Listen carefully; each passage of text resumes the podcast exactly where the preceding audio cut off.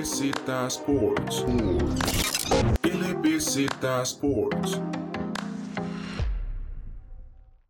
Bienvenidos a un nuevo podcast de LBZ Sports. En este caso volvemos a los podcasts de NFL como es de costumbre. Cada semana repasamos lo acontecido en cada semana de NFL. Una semana bastante interesante donde fue la ronda divisional y donde dieron partidos que apetecían bastante buenos. Y yo creo que fue la mejor semana que hemos tenido en bastante tiempo de NFL y de los playoffs. Para mí ha sido mi favorito. Me acompaña como es de costumbre David Loaiza. ¿Cómo estás David? Y sí, una semana que en realidad en cuanto a ganadores pues tuvimos los equipos que tal tal vez, llamémosle, se esperaban, tal vez el caso de los Buccaneers, que entraban al partido como el underdog, pero que en el papel entre los Saints y los Buccaneers no tenemos mucha diferencia y viendo a Tom Brady en uno de los, de los bandos, sabemos que en realidad extrañaba un poco que los Buccaneers estuvieran, no fueran favoritos para este encuentro, pero que en cuanto a los ganadores, yo creo que no hubo ningún upset así como muy, muy grande esta, esta semana en, en la NFL. Sí, antes de esta semana David y yo habíamos dicho que el partido más interesante y más parejo era el de los Buccaneers contra los Saints y así fue. Vemos que el partido de los Bills y los Ravens en algún momento en, el, en la primera mitad estuvo parejo, pero después el equipo de Baltimore se cae y después de eso Lamar Jackson se lesiona y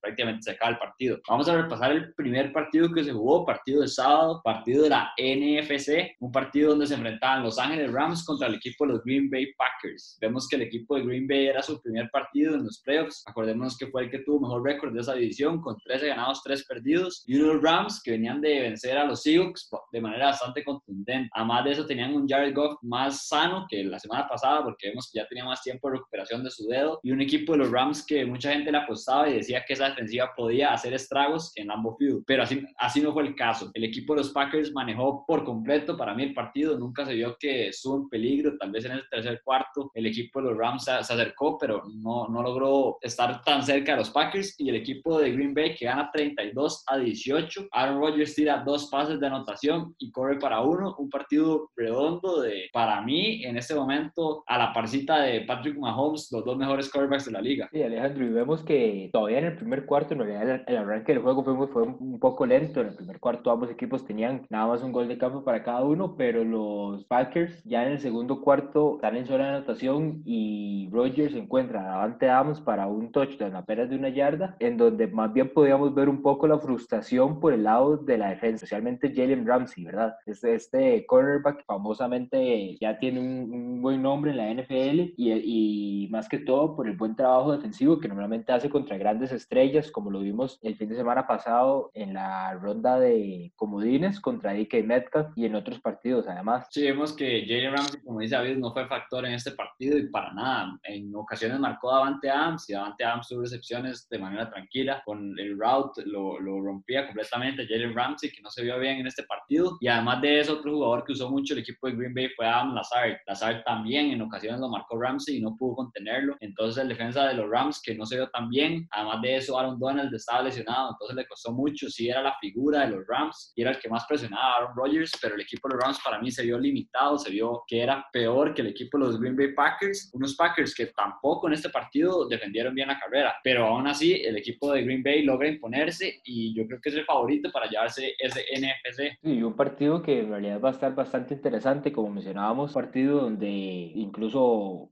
con un enfrentamiento que pocas veces hemos visto en la NFL entre Aaron Rodgers y Tom Brady. En este partido, con lo que mencionas de los Packers, en realidad, como decís, no, no se ven también tampoco muy presionados y siento que tal vez este, este juego les, les sirvió un poco más como para ir, ir calentando después de esa semana libre que tuvieron en lo que fue la semana de comodines, ir calentando, ir, ir, ir viendo de una vez cómo van llegando las figuras para esta próxima semana, que ya es la final de la conferencia. Sí, un equipo de los Packers que yo creo que la única vez que hemos visto una temporada que se ha visto bastante complicado y se ha visto superado en todas sus líneas y controlado, ha sido contra el equipo de los Buccaneers. Vemos que se enfrentaron y el equipo de los Bucks le pasó completamente por encima, anotó más de 40 puntos y un equipo de Tampa que llega como un posible candidato a sacar a los Packers, pero acordémonos que es en el Frozen Tundra, en Lambeau Field del partido, con un clima favorable favorable para el equipo de Green Bay, que vemos que en el partido contra los Rams no estuvo tan feo el clima, pero en algún momento hasta cayó nieve sobre el estadio. Entonces es un factor bastante importante que no tenía el equipo de Green Bay el año pasado, donde cayó en esta igual final de conferencia, pero contra los San Francisco 49ers. Entonces yo creo que es un factor importante que los Packers reciben al equipo de Tampa, un equipo de Tampa que el clima es muy diferente y quién sabe si le va a pesar a un Tom Brady que él en específico no le va a pesar porque juegan en Foxborough, en New England y es fríísimo. Entonces no creo que les pese, pero para mí son los favoritos los Packers. Se vieron bastante bien esta semana y controlaron una defensa que del Rams que ya vimos que es bastante cara. Vayamos al segundo partido de la semana entre Baltimore y Buffalo. Un partido que previo a que se jugara, yo creo que la idea de muchos iba, a pesar de que ambos equipos tienen buenas defensivas, la idea principal iba a ser que iba a ser completamente un, un partido donde lo que vamos a ver es quién anota más en el encuentro, ¿verdad? Dos equipos también con ofensivas muy potentes y que al final, y que íbamos probablemente podíamos esperar hasta un marcador que estuviera en los, en los 30 para ambos, ambos equipos, pero fue todo lo contrario el momento de que se jugó. Los Bills consiguen la victoria 17-3 y eso que una de las, de las anotaciones de ese equipo de los Bills fue un pick six, una intercepción que llevaron prácticamente desde la zona de anotación del, de la propia de los Bills hasta la, hasta la de los Ravens. Sí, un partido donde yo veía dos caras. Yo decía que el equipo de Baltimore iba a sorprender al equipo de Buffalo. David se fue con el equipo de Buffalo y se llevó esta, este duelo ahí entre los dos. Pero es que un equipo de Baltimore que para mí era el partido perfecto para ganar a Buffalo. Vemos el marcador y limitar a Josh Allen y a su ofensiva 17 puntos, a menos, ni siquiera a 10 puntos, porque 7 llegaron de una intercepción. O sea, es, muy bueno lo del equipo de Ravens defensivamente, corriendo el balón lo hicieron bastante bien. Entonces yo creo que Baltimore tenía la oportunidad de dar ese paso adelante, pero vemos que, digamos, Justin Tucker falla dos field goals. Justin Tucker, que es de los mejores pateadores, de los más confiables, falla dos goles de campo y se le complica mucho. Ahí quedaría 17-9 y, y estaría compitiendo el equipo de Baltimore. También vemos que Lamar Jackson comete esa intercepción que es gravísima. Estaba en la zona de anotación, era un touchdown prácticamente,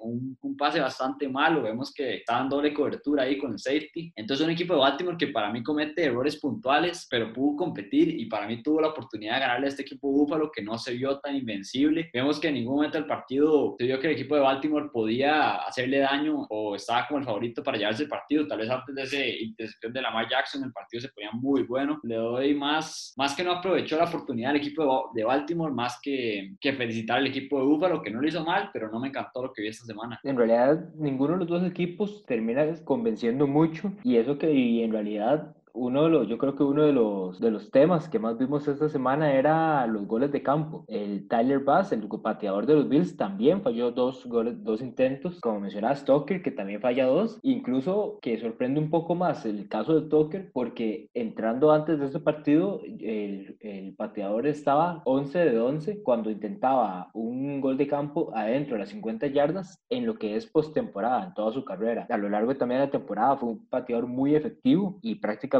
los que lo tenían en fantasy también les hacía cualquier cantidad de puntos en, cuanto a goles de campo. Y lo que y sorprende eso que ambos pateadores fallaran dos y que fueron y que fueron oportunidades perdidas que para cualquiera de los dos equipos hubiera potenciado mucho el juego. O con los Ravens los hubiera mantenido cerca, los hubiera casi que todo el partido, porque viéndolo el, el, el, marcador todavía antes de la intercepción, con esos goles de campo que falló Tucker, hubieran estado prácticamente empates. Todavía todavía con el, y todavía a pesar de la intercepción de Lamar que termina siendo un touchdown y también hubiera sido muy todavía hubiera hubiera dejado a Buffalo tal vez tal vez como entrando a ese último cuarto con esperanzas de poder remontar el encuentro. Sí yo creo que es un partido donde como dije Baltimore tuvo la oportunidad de competir hasta ir arriba sobre Buffalo un equipo Buffalo que no lo vi tan poderoso como como todo el mundo dice que es y como había dejado la impresión el partido pasado contra los Colts pero es que en el partido pasado yo vi que es un equipo que correr el balón es muy muy fácil. Entonces es lo que me da miedo de este equipo de Búfalo, que se, se, basa mucho en Josh Allen y Josh Allen no tuvo un gran partido. Tiró 37 ocasiones y completó nada más 23. Un touchdown, un passer rating de 86, una actuación bastante callada, la verdad. No, no estuvo mala, pero no es el quarterback que estuvo ahí cerca de, de llegar a ese MVP y un jugador que claramente la ofensiva pasa por él. Un Stephon Dix que es un jugadorazo de los mejores adquisiciones que han hecho en free agency en los últimos años. Vemos que se adapta completamente perfecto con Josh Allen. Me gusta mucho el equipo de Búfalo, pero yo creo que guardó un poco el arsenal ofensivo y yo creo que en este partido contra Kansas, si juega Patrick Mahomes, va a ser un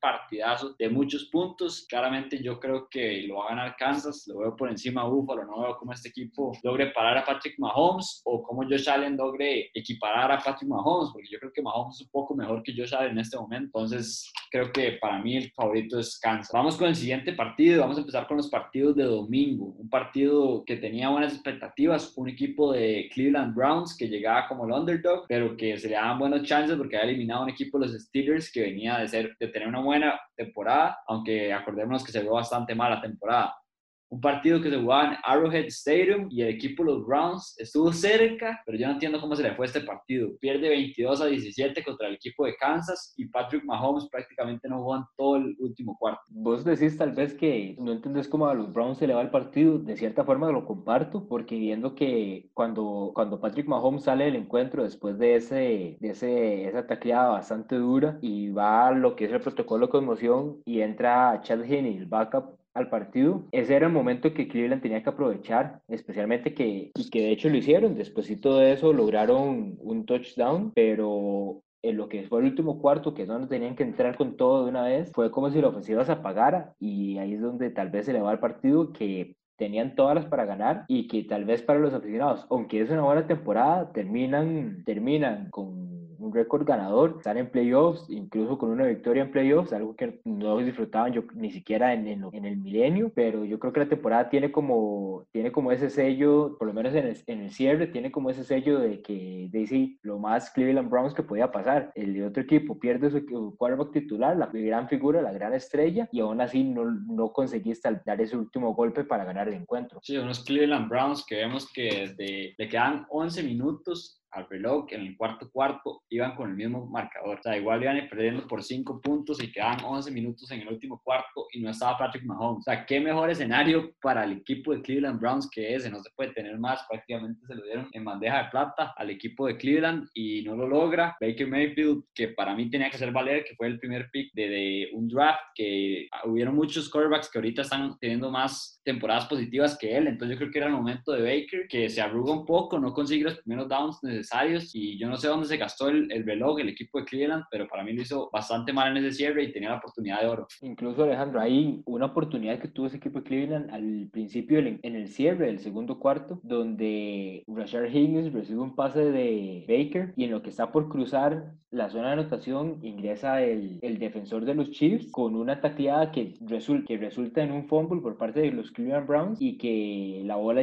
que cruza lo que era la zona, la zona de anotación. Entonces, los árbitros declararon un touchback que le daría entonces el balón a los Chiefs, pero hay esa jugada en especial, siento que tal vez en lo que es estos season y para la próxima temporada puede tener algunas repercusiones, porque vimos que en las repeticiones lo que mostraban era, mostraban y el defensor de los Chiefs ahí tuvo este, este llamado helmet to helmet, donde los ambos, los cascos de ambos jugadores chocan y como la jugada nunca fue, no, nunca se, no, sacaron el pañuelo para tal vez revisar esa jugada, no podían tal vez ya ahora penalizarla. Entonces hay que ver que es algo de lo que se quejaron bastante y muchos comentaristas, incluso los mismos Browns, pues, del encuentro. Sí, una jugada que es posible que le pudieron haber cobrado ahí un targeting. O es un golpe bastante fuerte a la cabeza, donde va, como dice, el casco, un casco y provoca el fumble, pero es que, o sea, para mí no hay excusa. O sea, sí, sí es verdad que ese, ese codo no va para la suerte de Cleveland, pero esas cosas pasan en el fútbol americano y en todos los deportes. Entonces yo creo que el equipo de Cleveland no se puede quejar porque tuvo su oportunidad de oro, como dije, 11 minutos en el cuarto cuarto sin Patrick Mahomes, el equipo de Kansas. Sabemos que el quarterback suplente tiró una intercepción pésima, o sea, una intercepción que parecía como si no quedara tiempo en el reloj, un Hail Mary ahí, vio que Tariq Hill estaba en una anotación y nada más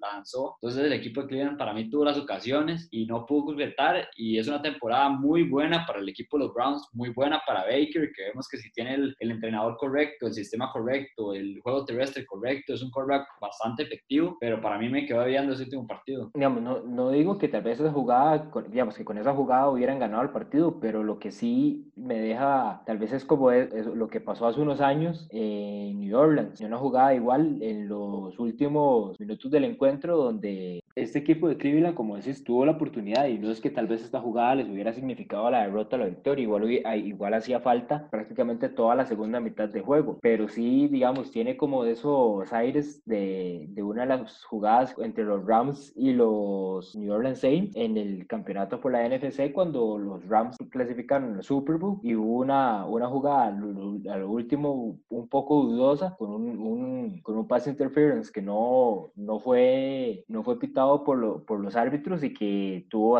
bastantes repercusiones, incluso algunos, hubieron algunos cambios en, en las reglas en cuanto a los challenges y las revisiones de jugadas en la NFL. Sí, es una jugada que para mí sí era targeting, porque sí le mete un muy duro golpe al jugador de, de Cleveland. Para mí sí era una jugada que era, era pitable, digamos, era, era falta personal por targeting del equipo de Kansas, pero no está tan mal no, no cobrarla. Eso pasa en los, en los partidos de fútbol americano. O sea, es una jugada clave, claramente, pero yo siento que el equipo de Cleveland después tuvo la oportunidad. Vemos que ese partido que dice, eh, que dice David es el partido de los Rams contra los Saints en el NFC Championship hace un par de años y es una jugada un poco diferente porque es un pass interference, pero es un pass interference demasiado cantado. O sea, el jugador estira completamente los brazos, saca de posición al, al receptor y nunca tiene la intención de jugar el balón. Entonces, por eso fue una jugada que pesó muchísimo para el equipo de los Saints, que igual el equipo de los Saints ha tenido repetidamente ocasiones de llegar más lejos en la temporada. Entonces, yo creo que todos se devuelven los deportes y un equipo de Cleveland que después tuvo la oportunidad en el cuarto cuarto, como dije, sin Patrick Mahomes y no tomó la ventaja. Entonces, yo creo que no se le puede reprochar eso a los árbitros porque el equipo de los Browns para mí se le volvió ahí el karma y por eso se le dio esa situación ideal y no la aprovechó. Vayamos entonces con el último partido ya para cerrar esta, esta, esta ronda divisional de los playoffs de la NFL, donde ahora eran los Buccaneers contra los Saints, del partido de los que ya decíamos, y donde una de las narrativas que se más sonaba a lo largo de la, de la semana era que es prácticamente imposible vencer a un, a un equipo tres veces en el mismo año, en la misma temporada en la NFL. En un deporte donde son tan pocos los partidos y donde de, de partido a partido prácticamente todos los detalles se, se, trabaja para corregir todo lo que salió mal en, en el anterior y la, duda, la gran duda era eso, si los Saints iban a lograr vencer tres veces a este equipo de los Buccaneers. Sí, un equipo de los Saints que llegaba como favorito, un equipo de los Saints que tiene mejor defensa contra el que el equipo de los Buccaneers. Vemos que los Buccaneers tienen la mejor defensa contra la carrera y el equipo de los Saints tiene la cuarta mejor, pero contra el pase el equipo de los Saints sí es mejor. Gran defensiva, tiene muchas armas al ataque, tiene Alvin Kamara, un equipo de los Saints que lleva unos 3, 4 años, 3 años tal vez, llegando a los playoffs y quedando fuera de manera decepcionante para mí. Empezó con esa vez contra los Rams que pierden ese partido. Está ese code que dice David que sí fue controversial, claramente era a favor de los Rams, pero no lo cobran. Después de eso vienen dos años donde el equipo de Minnesota Vikings los deja fuera de manera, para mí, demasiado decepcionante. El equipo de los Saints, que tiene a uno de los mejores quarterbacks de la historia, top 10, top 15, en Drew Brees, que ya se ve que le pesan muchísimo los años, no puede tirar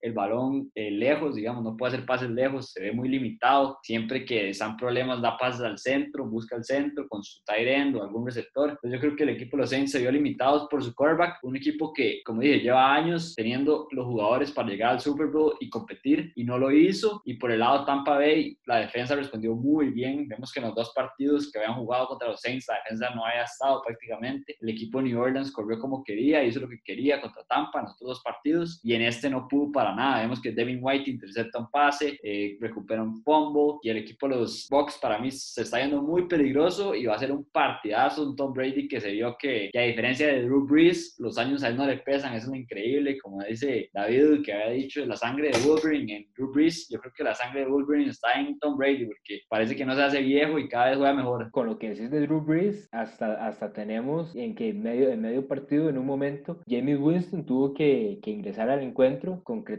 un pase de 56 yardas. Incluso con eso que mencionabas, vemos a James Winston en, en, cierto punto del partido donde ingresa para, y lanza un pase de 56 yardas a Chacon Smith para el touchdown. Y en realidad una jugada que una jugada de pizarra que empieza, empieza con Alvin Kamara recibiendo el balón, después va para Manuel Sanders y Sanders lo, lo devuelve todavía más atrás en el campo para Jamie Winston. Y en todo ese tiempo Smith consiguió la, separarse lo suficiente para recibir el pase y llevarlo a la zona de anotación. Y con Breeze también que mencionaba mencionas, pues tuvo, en este encuentro tuvo un passing rating de 38% y tres intercepciones. Incluso ya hasta ya varios, varios reporteros en Estados Unidos indican que esta podría ser el, ya el último partido de Breeze y ya para la próxima temporada se podría estar retirando y en gran parte por eso también es que Michael Thomas hace tal vez el esfuerzo de jugar, a pesar de que las lesiones lo han aquejado toda la temporada y que en ese encuentro también le pesaron bastante a Thomas las lesiones. A lo targetearon cuatro veces, pero no logró concretar y recibir ninguna de esas. Sí, Michael Thomas, que es la primera arma en ataque de Drew Brees, es el receptor favorito, pero no fue factor en este caso. Lo defendieron bastante bien el equipo de los Bucks. Yo creo que si había dudas que Drew Brees iba a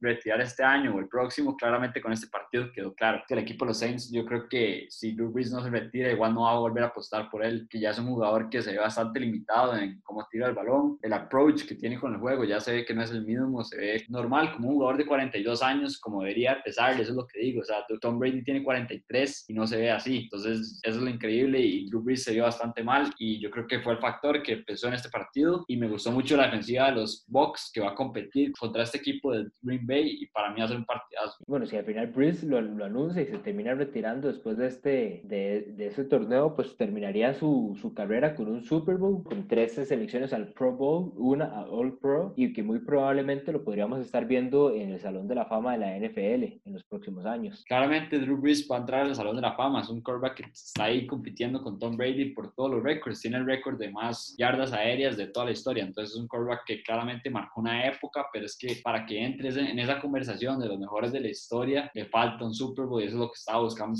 estas últimas temporadas que tenía el equipo para hacerlo. Yo creo que si hubiera conseguido otro, otro Super Bowl, ahí sí entraba en la conversación y hubiera sido algo importante para la historia de él, para la carrera de él y para el equipo New Orleans. Vayamos entonces con lo que son ahora la próxima semana, los partidos ya de conferencia, las finales de conferencia en tanto la AFC como la NFC, ambos partidos que se juegan el, lo que, el domingo y la primera y el primer partido, el que abre la jornada, son los Packers contra los Buccaneers en Lambeau Field a las 2 de la tarde. Un encuentro que parecido al de los Saints y algo con lo que el mismo Tom Brady bromeó un poco a lo largo de la semana, dos partidos de los Buccaneers que son para la historia, partidos entre dos quarterbacks ya de demasiada trayectoria, tanto Breeze como Aaron Rodgers ahora, y que se enfrentan al que en estos momentos es el principal candidato a, a mantenerse como el GOAT en la NFL en Tom Brady. Sí, Tom Brady se enfrenta a dos históricos, Drew Brees, y ahora se va a enfrentar a Aaron Rodgers y nunca lo ha hecho en postemporada. Acordémonos que Brady siempre estuvo del otro lado de la AFC con los Patriots, entonces la única forma que se toparan en playoffs era en el Super Bowl y nunca coincidieron, pero va a ser un partidazo, me encanta. Estoy demasiado emocionado. Como dice Tom Brady, van para el Frozen Tundra, así le dicen al estadio de los Packers, el Lambeau Field, y va a ser un partido muy interesante, dos quarterbacks que fácil son son top 5 los mejores de la historia. Claramente Tom Brady para mí es el mejor de la historia por los anillos de Super Bowl que tiene y por todo. Y Aaron Rodgers que por talento, para mí, si, si Pat Mahomes no lo alcanza, es el mejor de toda la historia por talento. Es que Aaron Rodgers tiene demasiado talento. Va a ser para mí o tiene que ser en este año el MVP de la liga por encima del jugador de Kansas tuvo una temporada buenísima con el equipo de los Packers y ahora sí, es el, es el momento final, el juicio final para este equipo de los Packers que necesita ganar este equipo de los Buccaneers. Vemos que en la temporada regular perdió y perdió por bastante. Aaron Rodgers se dio bastante mal en ese partido, entonces yo creo que va a ser un partidazo. Y hay que ver qué tanto podría pesar, como mencionas, esta derrota del principio de la temporada, que ya estamos en la etapa de playoffs, ya todo lo que es temporada regular se olvida completamente para